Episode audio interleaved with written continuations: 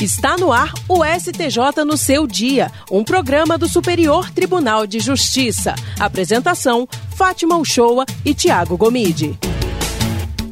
Olá para você que está na sintonia 104,7 FM Rádio Justiça e também para quem nos acompanha pelas plataformas digitais. Está começando mais um STJ no seu dia. Eu sou Tiago Gomide e hoje nós vamos falar sobre o balcão virtual do STJ.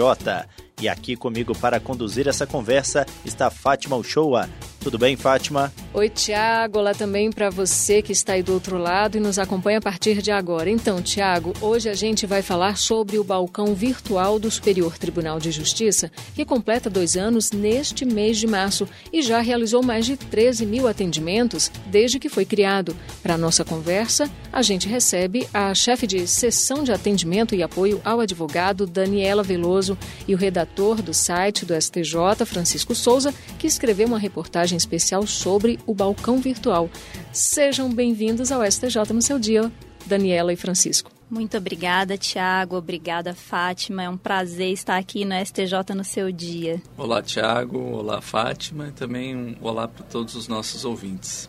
Inicialmente, então, explica aí para gente como é que surgiu a ideia do balcão virtual e a finalidade dessa ferramenta contexto é o auge da pandemia. No começo de 2021, é, o tribunal estava fechado ainda, acesso muito restrito, e precisávamos de uma forma de chegar, de atender o jurisdicionado. Veio como uma norma do CNJ, resolução 372 de março de 2021, é, que determinou que os tribunais disponibilizassem uma forma de atendimento é, virtual para os advogados, para o jurisdicionado, e essa resolução deu um prazo bem curto, de apenas 30 dias dias para os tribunais se adaptarem. E basicamente esse atendimento são tarefas atualmente que o, o advogado consegue saber detalhes sobre informação processual, de pauta de julgamento, essas, essas pequenas dúvidas de quem fica responsável por um processo precisa saber. E esse tempo, uma das coisas que chamou a atenção, apenas 30 dias é um tempo curto, e acho que a Daniela pode contar melhor como foi essa corrida para poder implementar o balcão virtual aqui no STJ.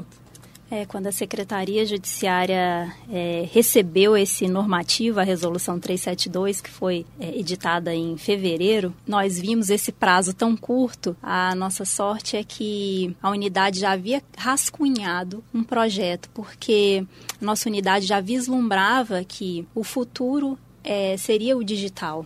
Então, essa norma, ela veio a calhar com esse projeto e nós, antes de instaurarmos, de construirmos o balcão virtual da STJ, nós fizemos um benchmarking, né, observando como outros tribunais haviam implantado já os balcões virtuais deles. Então, nós fizemos essa experiência, né, planejamos, discutimos um pouco e a gente queria trazer, a gente queria dar uma cara nova para o balcão virtual da STJ. A gente queria trazer humanidade, humanização para o atendimento que nós iríamos fazer aqui e nós queríamos oferecer um atendimento premium. Daniela, e como fazer para usar os serviços do balcão virtual? Ah, Thiago, é muito fácil para usar assim, o balcão virtual. O usuário ele precisa só de um computador conectado à internet, ou um tablet, ou um smartphone. Então, ele com, com isso, ele vai entrar no portal do STJ, www.stj.jus.br,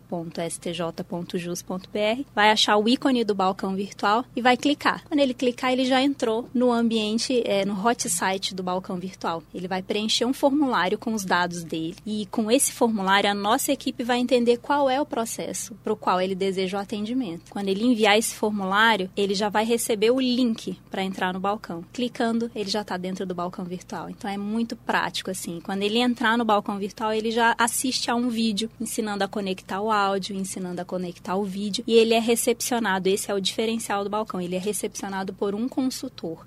Lembrando para o ouvinte que o horário de atendimento do balcão é de segunda a sexta-feira, exceto nos feriados das 10 da manhã até as 18 horas ou 6 horas da tarde. E é interessante a gente destacar, chamou a nossa atenção produzindo o texto, como esse serviço tem sido demandado pelo jurisdicionado. Então, para o ouvinte ter uma ideia, foram 13.687 atendimentos nesses dois anos de balcão. Para sanar as mais diversas dúvidas, para o ouvinte ter uma ideia, os assuntos mais frequentes nesses atendimentos, é, questões de previsão de julgamento, informação sobre distribuição de processo, dúvidas a respeito da inclusão de peças processuais na central do processo eletrônico eletrônico e pedidos de audiência. Então, essas coisas bem assim funcionais da gestão processual que é, desde 2021 o jurisdicionado consegue fazer é, sem sair de casa pelo balcão virtual. Daniela, então quer dizer que tudo foi pensado para garantir ao usuário um atendimento de qualidade e personalizado, né? É isso mesmo. Nós já tínhamos a experiência do atendimento presencial é, feito de forma premium, né? Em que você identifica a, a necessidade do usuário e personaliza aquele atendimento para ele. E nós queríamos trazer essa experiência do presencial para o digital. Então, no digital, nós fizemos isso. A gente trouxe também a humanização, esse acolhimento que faz toda a diferença, né, do usuário saber como vai funcionar esse serviço efetivamente. A gente trouxe também é, um sigilo e uma segurança para o atendimento. Para você ter uma ideia, no nosso balcão virtual, o usuário ele é atendido de forma individual. Ninguém mais escuta aquela conversa, né? Diferente dos outros balcões, que as pessoas ficam juntas numa mesma sala tirando suas dúvidas. No nosso balcão, não. A gente pensou que é muito sério é preservar é, o sigilo daquela informação que está sendo compartilhada. Então, o atendimento ele é feito, ele é acolhido de forma individual e ele é atendido, tem as suas dúvidas sanadas de forma individual. Francisco, e quais dados estatísticos vocês podem trazer aqui para a gente sobre esses dois anos do balcão virtual? São vários números interessantes. É, eu vou destacar apenas alguns e o nosso ouvinte pode conferir todos os outros na nossa reportagem. Mas, por exemplo, foram 91.647 acessos ao balcão virtual por 73.453 visitantes. Uma coisa já me chamou a atenção: desses visitantes, quase dois terços são usuários recorrentes. Outra coisa que chamou muita atenção são acessos de 1.354 municípios diferentes. Claro que você tem um domínio das grandes capitais, que são as que mais acessam o balcão, virtual, mas é, você tem um serviço que já chegou a municípios pequenos, remotos, provavelmente de profissionais que dificilmente teriam como vir pessoalmente ao STJ para ser atendido e agora podem dirimir suas dúvidas pelo balcão virtual. E esses dados que o Francisco trouxe, é, a gente não conseguiu contabilizar, a gente contabilizou apenas os dados mais relevantes né, de acessos, mas nós também temos acessos de outros países, o que é muito interessante. Quando o usuário, quando o advogado é brasileiro, mas mora ou atua em um outro país e precisa entrar em contato com o STJ para sanar suas dúvidas. É interessante porque a gente já recebeu um feedback muito positivo de alguns advogados que estavam residindo fora, né, no exterior e que gostaram muito dessa dessa facilidade da ferramenta, né? Eles não precisam se deslocar, né? Para ter uma dúvida sanada, porque a atuação no STJ é muito diferente, né? Então, tem algumas dúvidas que eles conseguem sanar rapidamente entrando no balcão virtual. A presidência e a vice-presidência aqui do Superior Tribunal de Justiça também aderiram à plataforma, certo? Foi uma novidade iniciando essa atual gestão em agosto de 2022 foi a ampliação do balcão virtual para contemplar também primeiramente a presidência e depois a vice-presidência, porque a gestão percebeu é, que esse serviço poderia ser utilizado também por eles, principalmente para otimizar o tempo dos juízes auxiliares e instrutores que trabalham na presidência e na vice-presidência para atender, por exemplo, os advogados. É, um dos relatos que a gente coloca na, na reportagem da juíza que trabalha na, na presidência, é, é, desse ganho de tempo, porque antigamente como funcionava? Se fosse fazer uma audiência virtual, você tinha que perder todo aquele tempo ajustando o som, certificando se a conexão da pessoa está certa, se não está dando eco, se a imagem está funcionando ou não. E agora, como eles fazem? O balcão virtual faz essa intermediação total, é, acolhe, recebe o profissional, coloca na sala de acolhimento, uma sala de espera. Quando chega a hora exata da audiência, transfere o profissional já para essa audiência virtual com o magistrado é, responsável tanto na presidência quanto na vice-presidência. Isso permite com que eles possam atender mais pessoas em menos tempo. Justamente porque a nossa, porque o nosso balcão virtual já tinha uma metodologia de trabalho diferente, é, com salas de atendimento individuais, nós conseguimos trazer essa, esse diferencial para a presidência, que é algo que é muito, que é necessário para eles, e a gente conseguiu é, obter muito sucesso, que a gente consegue fazer audiências de forma rápida, Para vocês terem ideia, a cada 10 minutos as audiências são marcadas. Então, a gente já teve um dia que nós chegamos a atender 30 audiências no mesmo dia. Assim. Então, é, isso só é possível porque existe uma sistemática operacional quase que de guerra por trás. Então, a cada dia nós estamos preparados para uma nova batalha e funciona sempre muito bem. E funciona, inclusive, durante o recesso forense, foi uma novidade. Esse balcão virtual da presidência funcionou, mesmo nesse período de 20 de dezembro a 6 de janeiro. Foram 92 atendimentos de advogados de 11 estados. E é interessante porque foi uma experiência inédita. E nesse período que o tribunal analisa apenas esses processos com pedidos urgentes, o advogado teve é, ao seu lado a possibilidade do balcão virtual para poder dirimir algumas dúvidas. No caso de habeas corpus, por exemplo, é, essa audiência atendida no mesmo dia, que é uma coisa que chamou a atenção de muitos dos profissionais consultados na nossa reportagem da rapidez desse atendimento, além da qualidade dele. Exatamente. Desde que o balcão virtual da presidência ele foi implantado, ele nunca parou.